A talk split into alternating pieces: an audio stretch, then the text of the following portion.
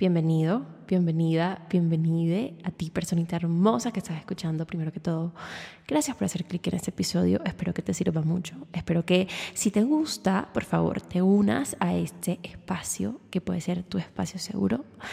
Y te recuerdo que me ayudarías mucho calificando el episodio con cinco estrellas, así me ayudas a monetizar más rápido. Pero sin más preámbulo, empecemos con el episodio de hoy que yo sé que este le va a servir a más de uno. Sí, señor. Bueno, oigan, voy a empezar diciendo que realmente para mí es un logro, o sea, yo lo siento como un logro poder sentarme a hablar de este tema desde la perspectiva desde la cual voy a hablar, porque yo en mi vida, en mi vida pensé que superaría, digamos, ese sentimiento de que me podía enamorar de cualquier persona, pues de cualquier man, porque yo por mucho tiempo, desde chiquita, oigan, desde chiquita, siento que esto yo lo he hablado muchas veces, pero yo desde chiquita, lo único que yo tenía en la mente era, ok, necesito conseguir un novio, necesito que alguien se enamore de mí y yo enamorarme perdidamente de alguien, porque entonces si no, no voy a poder vivir mi fantasía Disney y no sé qué. Y a medida de que fui superando, digamos, esa barrera de necesitar validación externa, me, di, me fui dando cuenta de muchas cosas y quiero compartirlas con ustedes, porque siento que es bastante difícil ponerse en la situación en la que tú te autoanalizas y logras identificar por qué estás sintiendo lo que estás sintiendo, ¿sabes? ¿Por qué estás emocionándote por lo que te estás emocionando si desde una perspectiva objetiva no es nada wow o no es nada fuera de, de, lo normal? No son actos de amor, por así decirlo, son actos de decencia humana. ¿Por qué nos emocionamos con eso? Entonces, primero que todo, eh, te voy a contar que esta mujercita, esta podcaster que tienes en tu oído, que estás escuchando en este momento, era Doña Ilusa 3000. Doña Ilusa 3000, o sea, yo realmente, oigan, yo siento que a mí me decían hola, un man medianamente lindo, y yo decía, puta, me voy a casar. me voy a casar ya, ya, sea, me voy a casar. Y teniendo yo 10 años. Siento que es algo normal porque en ese momento, pues, las hormonas van apareciendo, digamos, es una edad muy formativa. Entonces, tú interiorizas muchas cosas y las aplicas, ¿no? Naturalmente las aplicas en tu día a día. Y si tú ves que dos personajes en la televisión se dijeron hola y al día siguiente ya se estaban besando, tú dices, no, marica, pues este es el inicio de mi gran historia de amor. Y no es así. Y no es así. Y hoy vamos a hablar, antes de darles varios tips que considero importantes y que me han ayudado a mí bastante a dejar de ser tan ilusa, vamos a tratar de desmenuzar un poco lo que hay detrás de una persona que se ilusiona mucho o una persona que se ilusiona con muy poco. Necesito que tengas la mente abierta. Necesito que, que no te emputes conmigo por decir las vainas que voy a decir, porque no es fácil, digamos, hacer ese trabajo de introspección, sentarte y escuchar a otra persona decirte como que de pronto te ilusionas mucho porque te está pasando esto, porque no tuviste esto cuando eras chiquita. Entonces, yo voy a soltar así vainas que yo logré identificar en mí misma y que si de pronto tú te sientes como que eh, identificada con alguna, ya tienes un punto de partida para empezar a trabajar sobre eso, ¿sabes? Entonces yo no estoy diagnosticando a nadie, yo solo me autodiagnostico a mí misma, que eso es pésimo, pero pues es lo que hay. Vamos a, vamos a hacer un brainstorm, una lluvia de ideas, vaya. Entonces, ¿qué me he dado cuenta? ¿De qué me he dado cuenta yo? Que normalmente las personas que se ilusionan mucho son personas que tienen algún tipo de carencia emocional o han crecido teniendo algún tipo de carencia emocional. ¿A qué me refiero? Tal vez siendo niña, siendo niño, dentro de tu grupo de amigos, tú eras al que menos atención le prestaban o a la que menos atención le prestaban. De pronto empezó la época de los noviazgos, de los puppy loves y no sé qué. Y entonces de pronto tú, tenías amigas que eran súper lindas y les caían manes de, de grados mayores y no sé qué. Y a ti no. Y entonces, y lo mismo con los hombres, ¿no? Con los niños. Y entonces tú veías al niño que le caía a la vieja y que todas le copiaban y que no sé qué. Y tú te rodeabas de ese tipo de energía que pues siento que es totalmente normal entre niños y niñas. Pero cuando esa atención no estaba puesta en ti, tal vez eso pudo haber creado un tipo de inseguridad, un tipo de vacío emocional que ahora tú estás intentando llenar. Y estoy hablando mucho de, de la niñez y de la adolescencia y de la preadolescencia y todo, porque muchas de las cosas que se manifiestan hoy en día para obstaculizar nuestras relaciones están arraigadas en nuestra niñez. Están arraigadas en cosas que nosotros vivimos hace mucho tiempo, pero no nos damos cuenta, porque al niño interior nadie le presta atención, porque creemos que es eh, digamos, algo, un elemento del pasado. Y no, el, tu niño interior coexiste contigo. Y si tú no te enfocas en ver a qué problemas se enfrentó ese niño interior, no vas a poder enfrentar los problemas que tienes hoy en día de la mejor manera. O por lo menos eso es lo que yo pienso. Entonces, yo era de esas, ¿sabes? Yo era de esas que, pues yo nunca tuve un grupo de amigas eh, de chiquita, ¿no? Ya más grandecita sí, pero cuando yo estaba en mi primer colegio, yo sí veía que eh, todas las niñas con todos los niños y no sé qué, y yo decía, uy, yo quiero, o sea, yo quiero porque de cierta forma yo sentía que eso me iba a validar a mí, que yo sí era linda, que yo sí era buena gente, que yo sí era chistosa.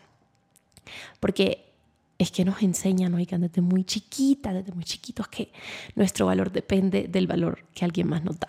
Y siento que eso lo he repetido mil veces, pero nunca me voy a cansar de repetirlo, porque es muy importante y cuando uno entiende eso, entiende muchas cosas. De pronto esta carencia emocional no necesariamente tuvo que ver con, con las amigas o los amigos que tenías. De pronto no tienen nada que ver con tu, tu younger self de primaria o de preprimaria, lo que sea de pronto tiene que ver con algo aún más complejo que es tu familia. Tal vez tú no tenías un ejemplo de lo que era una relación estable en tu vida. Tal vez tú creciste viendo a tu hermana mayor o a tu hermano mayor en una relación tóxica. O tal vez tú creciste en el núcleo de una familia disfuncional, donde tus papás se querían pero no se querían, pero se tenían que separar pero no se separaban, pero no sé qué. Y tú atestiguaste esto desde una edad muy, muy pequeña y muy formativa, donde nosotros somos esponjitas literalmente. Entonces, lo que vemos, lo interiorizamos y lo replicamos. Entonces, de cierta forma, eso es lo que tú conoces. Y por ser lo que tú conoces, es lo que tú inconscientemente replicas, lo que inconscientemente buscas. Y oigan, esto fue no sé si es su caso, pero en mi caso, darme cuenta de que muchos de mis problemas, por ejemplo, mi miedo al compromiso, mi miedo a la intimidad, lo que sea, están arraigados en una familia disfuncional. Es denso, porque no siempre una familia disfuncional significa falta de amor. Y es ahí donde entra a ser un problema, entre comillas, ¿no? Porque dentro de una familia, así sea disfuncional, hay amor. Por lo menos en mi caso, mis papás a mí me dieron todo, mis papás eran, fueron excelentes, son excelentes, puta, yo matando a mi papá, son excelentes papás conmigo.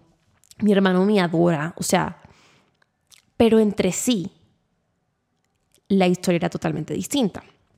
Y oigan, yo aquí me hablo con ustedes porque ustedes son como, como mis mejores amigos. Ah, yo no tengo amigos, no. Pero sí. Entonces, a veces por eso es que siento que lo, lo, lo pasamos por alto. Porque pensamos como que no, eso no tiene nada que ver porque mis papás me amaban. Y sí, tus papás te amaban y tus papás te aman. Pero eso no significa que si tú lo viste peleando toda tu, tu niñez, toda tu adolescencia, eso no significa que lo vuelva algo que no te afecte. Que te amen no significa que no la pudieron cagar contigo. Porque son humanos. Son humanos y la cagan, como tú y como yo que la cagamos todos los viernes. Ah, Pero sí. Entonces, a veces siento que pasamos por alto eso porque como hay amor, damos por, damos por sentado que ese amor es sano. Y a veces buscamos ese mismo amor, pero nos damos cuenta de que no es un amor sano el que estamos buscando.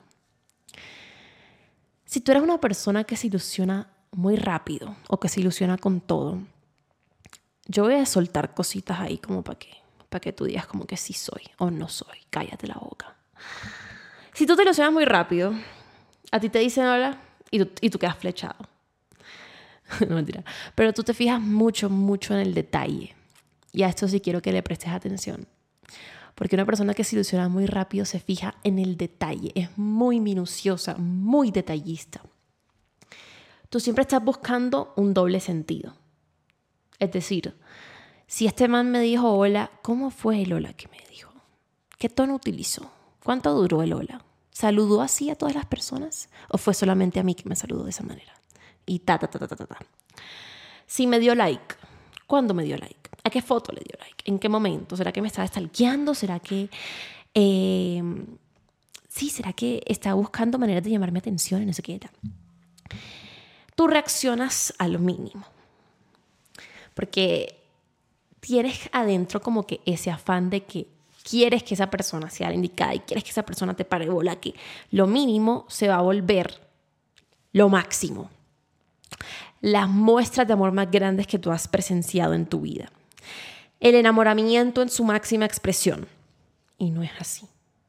Perdóname que te lo diga, pero no es así, gorda, no es así, gordo si tú eres una persona que se ilusiona muy rápido, seguramente te has dado cuenta de que tu felicidad del día a día depende de que esa persona te escriba o de que esa persona te responda. Eso creo que lo hemos sentido todos. Imagínate, tú conoces a alguien y tú le pasas tu número o tú le pides su número y empiezan a hablar y entonces en un momento la conversación empieza a fluir súper bien, pero de un momento a otro como que te deja de contestar y tú dices como que fue puta, fue puta, fue puta, ¿qué pasó? ¿Qué pasó? ¿En qué la cagué? Y es como un ciclo vicioso en el que tu día empieza a depender de que esa persona te conteste o no. Y entonces empiezas a vertir tu atención meramente en pensar por qué esa persona no te contesta. Y empiezas a darle tu atención eh, a justificar y buscar posibles excusas para solventar la falta de atención de esa persona. ¿A qué me refiero? Tú empiezas a pensar como que no, ok, le escribí a las 2 de la tarde, eso significa que probablemente está almorzando, no debí escribirle, tronco de, tronco de, tronco de vieja intensa, tronco de pelado, intenso, no sé qué. No, pero está bien, está bien, porque seguramente está jugando, no, seguramente él tiene otra vida. Y entonces, en ese pensar y en ese maquinear y en ese decir, es que por esto, por esto, por esto, es que no me contesta, tú estás desperdiciando tu valiosa energía y tu valioso tiempo excusando a una persona que simplemente no te contesta. Por cualquiera que sean las razones, no te contesta. No te contesta. Y ya. No puedes quedarte con el hecho de que no te contesta y seguir con tu vida. No, tú tienes que descubrir la, razón por la que no te contesta, porque si no, entonces el problema eres tú. ¿Mm? Y es así. Es así. Entonces, cuando tú te ilusionas muy rápido y esa persona no está montada en la misma vaca loca que tú, vas a notar que tú empiezas a hacer cosas para llamar su atención. Y siento que esto es importante porque hace parte del chase, ¿no? De el juego de la seducción, del coqueteo, no sé qué. Y eso da mucha adrenalina. Siento que por eso estamos como tan adictos a perseguir a personas que no nos hacen caso, porque nos ponemos como reto hacer que nos hagan caso y fallamos. Entonces, entonces lo que tú vas a hacer es empezar a invertir tu energía en hacer cosas para llamar su atención. Por ejemplo, le mando un mensaje y lo borro para que vea que yo le escribí, pero después lo borré y después eso instaura un poco de curiosidad en él y me quiera decir, ay, ¿qué pasó, nena? ¿Qué pasó? O ¿qué pasó, nena? Subo una foto esperando a que me conteste, me, me reply, me mande un DM subo una foto así, me arreglo, y yo digo, no, me voy, no sé qué, armo mi vista, armo mi pinta, armo mis gafas, tal, me tomo la foto para que esa persona vea que yo sí tengo una vida. Pero ¿en qué se está basando tu vida? En buscar una vida para que esa persona piense que tú estás bien. O estás, o estás viviendo una vida en la que esa persona no juega un rol importante y eso despierte su interés. O que lo metes a close friends. O que subes una indirecta en Twitter.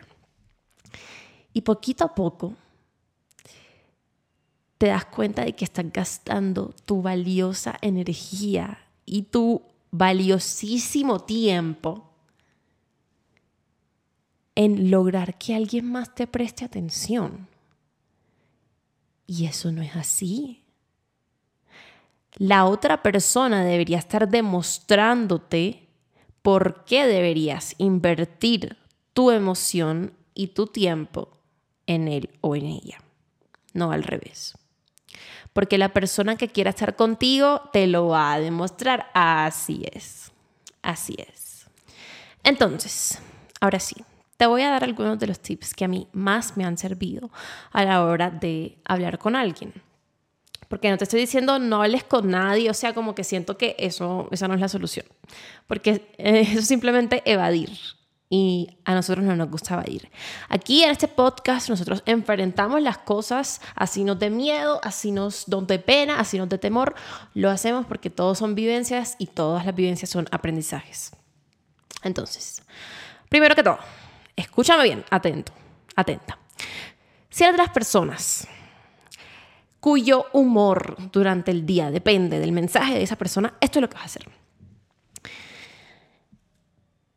Si tú ves que se está demorando en contestar, tú vas a borrar el chat. Vas a eliminar el chat. Si puedes ni guardar a esa persona con nombre en tu celular, mejor. Si se está demorando en contestar, borra el chat. ¿Y por qué? Porque le vas a quitar un estímulo a tu cerebro. Le vas a quitar un estímulo a tu mente. No lo archives, bórralo, bórralo. ¿Por qué? Porque no vas a estar pendiente del numerito que sale en archivados o de la última vez que se conectó en WhatsApp, ni nada. Tú con este método ah, vas a reprogramar a tu cerebro y a convencerlo de que a ti no te importa si te contesta o no. Cuando tú borras el chat, ya no tienes que releer las cosas que te está diciendo para reanalizarlas y decir, ok, pero es que, o sea, se está demorando en contestar, pero ayer me dijo esto y eso me hizo sentir bien. Entonces, no, nada, como si nunca hubieran hablado. Lo vas a borrar hasta que te conteste. Y si te vuelve a contestar, ok, tú le no, no, tienes que demorarte en contestar, siento que eso es como una payasada. No tienes que demorarte lo mismo que él o que ella, o sea, si tú quieres contestarte una, contestarle de una, pero si el man o la vieja se está demorando en contestar, tú borras el chat. Tú borras el chat y poco a poco, si es de esas personas que se demoran en contestar, tú vas a ir perdiendo el interés. Tú vas a ir perdiendo el interés. Más si tú eres de esas personas que contesta enseguida o en un lapso de tiempo considerable. ¿Por qué? Porque le estás quitando un estímulo a tu cerebro. Oiga, nosotros somos muy, muy de estímulos. Nosotros somos muy de estímulos. Entonces, si tú borras el chat, tú le estás diciendo a tu cerebro, no tienes que estar pendiente de esto más. No tienes que buscar razones por las cuales no te está contestando. Simplemente no te está contestando y ya. Y normalmente cuando la persona no contesta, nosotros nos ponemos a releer el chat, ¿sabes? Y ver qué fue lo que nos dijo, ver qué fue lo que me contestó, cómo me contestó porque como no tenemos la presencia de esa persona, utilizamos el recuerdo o las cosas que ya pasaron como un mecanismo para mantener la presencia de esa persona en nuestras vidas. Borra el chat. No tienes que releer nada, no tomes screenshots, no se los mandas a nadie, bórralo. Que no te importe. O sea, dile al cerebro, así, así te importe, tú vas a convencer a tu cerebro de que te vale tres tiras. Así. Así, así nomás. Segundo, tienes que asumir que esa persona está hablando con otras. No importa si es el príncipe azul, si es la niña más sana del universo, el niño más sano, o sea, nada. Tú asume que ese ser tiene ganado. Asume que tiene ganado y que por tanto tú también deberías tener tu ganado. Aquí siempre decimos, es que no me acuerdo de la frase, no sé cómo es la frase, pero no pongas todos tus huevos en la misma canasta. no tengas una sola opción. Ten varias opciones. Ten varias opciones. Ay, ay, fue puta, me pegué. Ten varias opciones. ¿Por qué? Porque en la medida de que tú tengas varias opciones, tú vas a ir distribuyendo tu energía o tu ilusión, por así decirlo, en más de una persona. Y cuando tú distribuyes algo, eso se diluye. O sea, no va a ser la misma cantidad para todo el mundo. Entonces, si tú empiezas a hablar con más de una persona a la vez, eso no significa que tú seas una perra o que tú seas un perro. No, significa que tú tienes opciones y el que tiene opciones siempre triunfa. Porque no te vas a ilusionar con una sola persona. Y si te vas a ilusionar con varios, maricas, o sea, la, la ilusión se va a diluir. Yo sé por qué se lo digo. Porque no asumas que por estar hablando con alguien te deben algo. Porque nadie te debe nada. Y tú no le debes nada a nadie, que es aún más importante.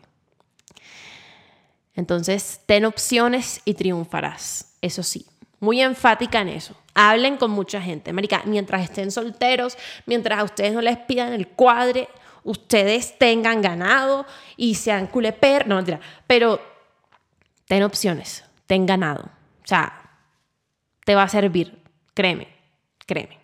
Y claro, fake it till you make it. O sea, si tú sientes que con esta persona como que te mueve un poquito el piso, marica, no. Tú, el más seguro, la más segura, sin ser arrogante, ¿no? O sea, encuentra el balance ahí, pero guarda un poquito tu corazón. Guarda un poquito tu corazón y grábate en la cabeza que la persona privilegiada ahí es con la que tú estás hablando, porque está hablando contigo, no tú, no tú. Mm, mm, mm, o sea, por favor, mírate en un espejo, piensa en esa persona y dijo, puta, qué suerte la que tiene este man, qué suerte la que tiene esta vieja, porque no cualquiera logra dar con esto. Y es así, así nomás. Tercero. Este es un consejo que no es fácil poner en práctica, pero simplemente quiero dejártelo de recordatorio y es que nadie es perfecto y que por más perfecta, perfecto que aparezca esta persona en tu vida, es un ser humano y ser un ser humano implica tener defectos.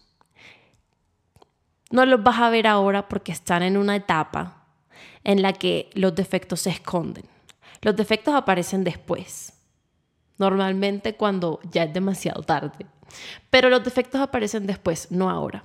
Por tanto, tú no vas a ver a esta persona como un ser que la puede cagar. Tienes que mirarlo así. Por más perfecto que sea, tú siempre tienes que pensar, ok, sí, me está diciendo esto, me está diciendo, pero marica, o sea, este man, esta vieja seguramente tiene algo y seguramente tiene algo, es así. Oigan, siento que estos consejos no sé si se podrían categorizar como un poco tóxicos o un poco estúpidos o un poco de ambos, pero es lo que me ha servido a mí y tal vez te sirva a ti. Entonces, tómalo como quieras, Rey, o sea, es lo que hay. Bueno, eh, no lo idealices, no lo idealices. Bájalo de ese pedestal. Así sea la persona más hermosa del universo. Aquí queremos guardar a tu corazón, proteger a tu corazoncito. Y eso implica no idealizar a nadie. No dar por sentado que alguien no tiene defectos simplemente porque te está tratando bien. Porque sí los tiene. Sí los tiene uh, Deben ser bastantes. Como tú y como yo, naturalmente. ¿Quién no tiene defectos? ¿Mm? Bueno, yo, yo la verdad creo que Jennifer López no tiene... No, mentira. Pero miren, todos tenemos defectos. Todos tenemos defectos y esa persona también tiene sus defectos y el hecho de que tú no los puedas ver ahora no significa que no van a aparecer después. Entonces, no lo idealices, no la idealices. ¿Ok? Eso es un recordatorio.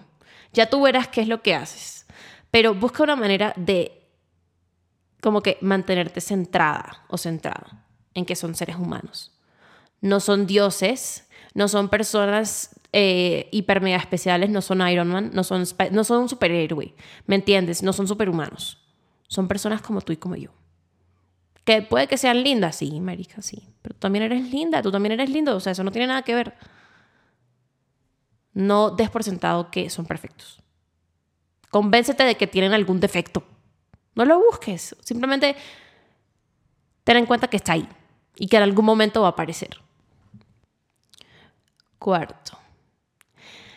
Y este es el más importante, la verdad. Yo diría que esto marca un antes y un después en mis relaciones amorosas, por así decirlo. Yo, digamos, le voy a, le voy a chisme time. Ah.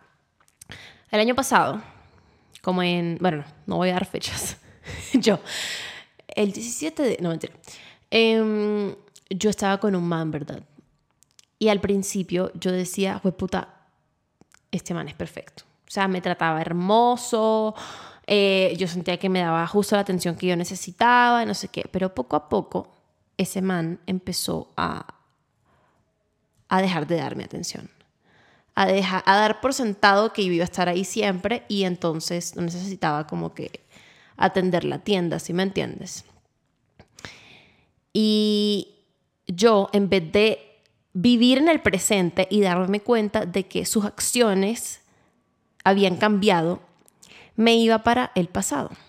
Y yo decía, no, es que, o sea, él, él conmigo fue muy lindo, era muy lindo, o sea, él sigue siendo así, solamente que algo le está pasando. Y, sí, y eso siento que es algo muy peligroso, porque tú tienes que vivir siempre del día a día cuando estás hablando con una persona. Y si te dice algo que no te gusta, tenerlo en cuenta y decírselo. Oye, no me gustó que me hicieras. Oye, no. O sea, no, no tienes por qué, no tienes por qué bajar tus estándares por nadie. Y esto nos abre el camino para el último punto, que es estándares. Tener estándares. Oigan, eso es lo más importante. Si tú quieres, si tú quieres tener una relación, lo que sea, amistosa, laboral, eh, académica, amorosa, fructífera y que te haga sentir bien, tú tienes que tener unos estándares. Y esas personas tienen que cumplir por lo menos mayoría de tus estándares. Y aquí, por eso aquí les digo que marca un antes y un después, ¿sabes? Yo después de que este man me zafó, mm, sin resentimientos, ¿no? Yo toda... No, mentira, sin resentimientos X. En verdad, siento que fue las mejores cosas que me pudo pasar porque marcó un antes y un después. Después de que esta personita me zafó, eh, yo dije, esta no me la vuelven a hacer. no más. Yo voy a hacerle caso a todos los videos de TikTok que me dicen que yo tengo que tener estándares, que yo soy una persona valiosa y que por tanto las personas deberían notar eso y tener en cuenta eso si quieren, si quieren mi tiempo y si quieren mi energía. Yo me senté. Yo me senté en mi escritorio. Cogí mi, mi cuadernito y yo dije, ¿qué es lo que yo estoy buscando? ¿Qué es lo que yo no estoy dispuesta a aceptar? ¿Qué es lo que quiero? Y yo hice una listica de aproximadamente como 12, 13 estándares. Ahora los voy a buscar. Yo los escribí. Y yo dije, la próxima persona con la que yo vaya a estar o la próxima persona a la cual, en la cual yo vaya a invertir mis emociones tiene que cumplir estos estándares. Si no, baila. Si no, chao y escribiéndolos y teniéndolos presente, oigan, nuestro cerebro se va reprogramando a dejar de aceptar la shit de la gente. Es así. Los estándares son como es lo que es lo que tú tienes que amar, son parte de ti. Son un reflejo de lo que tú quieres y de lo que estás dispuesto a aceptar. Tus estándares son muy importantes y no tienes por qué bajarlos por nadie por nadie. Tus estándares están ahí porque son un reflejo de tu inconsciente, de lo que en verdad quieres, de lo que tu corazón realmente desea. Entonces tú no tienes por qué bajarlos por nadie. Puedes ser la persona más hermosa del universo, pero si no cumple tus estándares, lo superficial pasa a un segundo plano y lo que viene a jugar es tu emoción. Y tu emoción es muy importante. No dejes que nadie la pisotee, porque no vale la pena. Te voy a compartir algunos de mis estándares. Déjame yo saco mi cuaderno. Déjame buscarlos, vaya. Yo creo que están por aquí. Uy, marica, yo sí escribo mierda. Aquí está. Ahí está. Yo los escribí el 2 de diciembre del 2021. Entonces, Algunos de mis estándares son, primero, me busca y está pendiente de mí. Segundo, me da explicaciones cuando no me puede contestar. Me responde en un lapso de tiempo considerable. No prioriza sus problemas sobre los míos, sino que le da importancia a mis problemas. Así como yo le puedo dar, yo le doy importancia a sus problemas, él, le da importancia a mis problemas. Em, algunos son estúpidos, algunos son como que escucha las canciones de Taylor Swift, aprecia a Taylor Swift, le gusta el chisme. y otros son más serios, como por ejemplo, me da paz y tranquilidad y entiende los problemas mentales.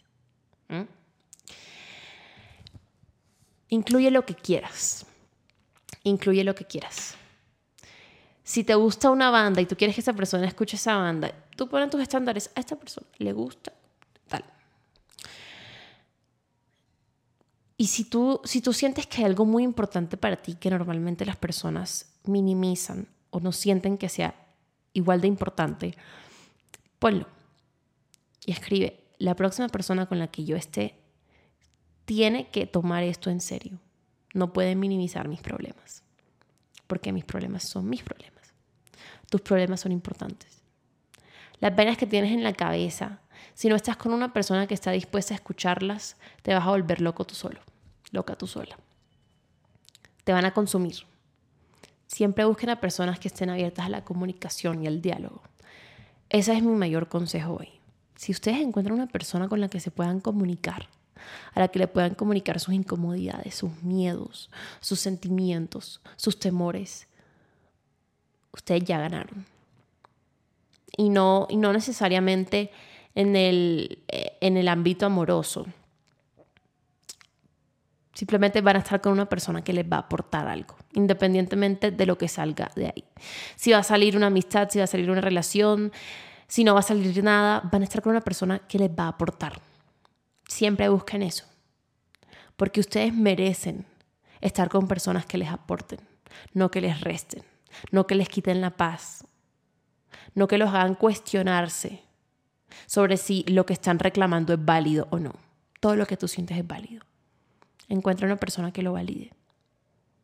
Pero claro, ¿eh? Claro, o sea, no quiero que te me obsesiones buscando gente que valide tus emociones porque tú mismo no lo, no lo puedes hacer. La principal persona que tiene que validarse y la fuente de validación más importante eres tú mismo. Y espero que esto sí me lo tengas muy en cuenta. Porque si tú no logras desprenderte de la validación externa, tú nunca vas a salir del ciclo vicioso de estar buscando gente que te haga sentir como que lo que tú sientes está bien valga la redundancia. Sal de ese ciclo.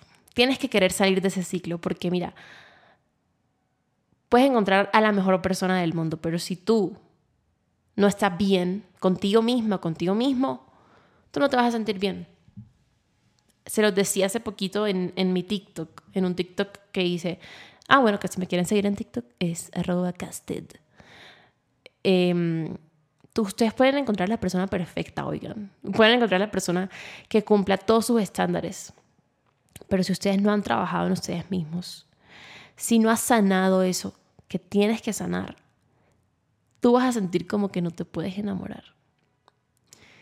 Y ese sentimiento de que no me puedo enamorar simplemente te va a hacer buscar a personas que están emocionalmente no disponibles. Personas tóxicas, personas que no te dan atención. Porque de cierta forma te da miedo la atención. Te da miedo y la quieres. Es paradójico, por eso digo es un ciclo vicioso en el que no quiero que, no quiero que caigas. Entonces, esto tómalo en cuenta, claro, cuando vayas a hablar con alguien. Pero primero vas tú. Primero te enfocas en ti. Y si esta persona, no importa lo lindo, lo linda que sea contigo, te está quitando tu paz, chao Claro, eso sí, comunícaselo, ¿no? Porque aquí somos responsables a nivel afectivo. Comunícaselo y ya. Tú no le debes nada a nadie. No es tu obligación que te guste la gente simplemente porque tú le gustas. No. Tú tienes la capacidad de amar. Que nunca se te olvide eso. Y voy a hacer un episodio expandiendo en torno a esto porque siento que es muy importante. A veces se nos olvida que nosotros sí somos amables, sí podemos amar, pero sentimos que no porque hay algo dentro de nosotros que no está bien. Hay algo dentro de nosotros que no, que no amamos. Y si no nos amamos, va a ser muy difícil que amemos de la manera en la que las personas se lo merecen, en la que tú te lo mereces. Entonces, conclusión de hoy. No nos vayamos con cualquier vaina simplemente porque sentimos que necesitamos drama o atención. No. Si tú vas a invertir emoción y vas a invertir tu tiempo y tu energía en alguien, que sea en alguien que tú sabes que te conviene. Si no, es más fácil acostumbrarse a la ausencia de esa persona que al daño que te van a causar. Hay vainas que nos podemos ahorrar. Y si tú eres más fuerte en torno a con qué te ilusionas, te las vas a ahorrar. Te vas a hacer un bien. ¿Para qué queremos para qué queremos complicarnos la vida? No nos compliquemos por gente que no vale la pena. ¿Mm? Y bueno, queridos, pollos. Eso ha sido todo por el episodio de hoy. Espero que algo de lo que yo haya dicho les haya servido. Gracias por acompañarme en este ratico, gracias por escuchar. Recuerda seguir las redes sociales del podcast, arroba casted.podcast. Mi Instagram principal es Mariana Castellón03 por si quieres ir a chismosear califica con cinco estrellas si te gustó este episodio y yo siempre estoy abierta a recomendaciones de cosas que quieran escuchar, de temas que quieren que toque, simplemente hit me up al DM y hablamos un ratico. Y bueno, eso fue todo. Nos vemos en la próxima. Chao, chao.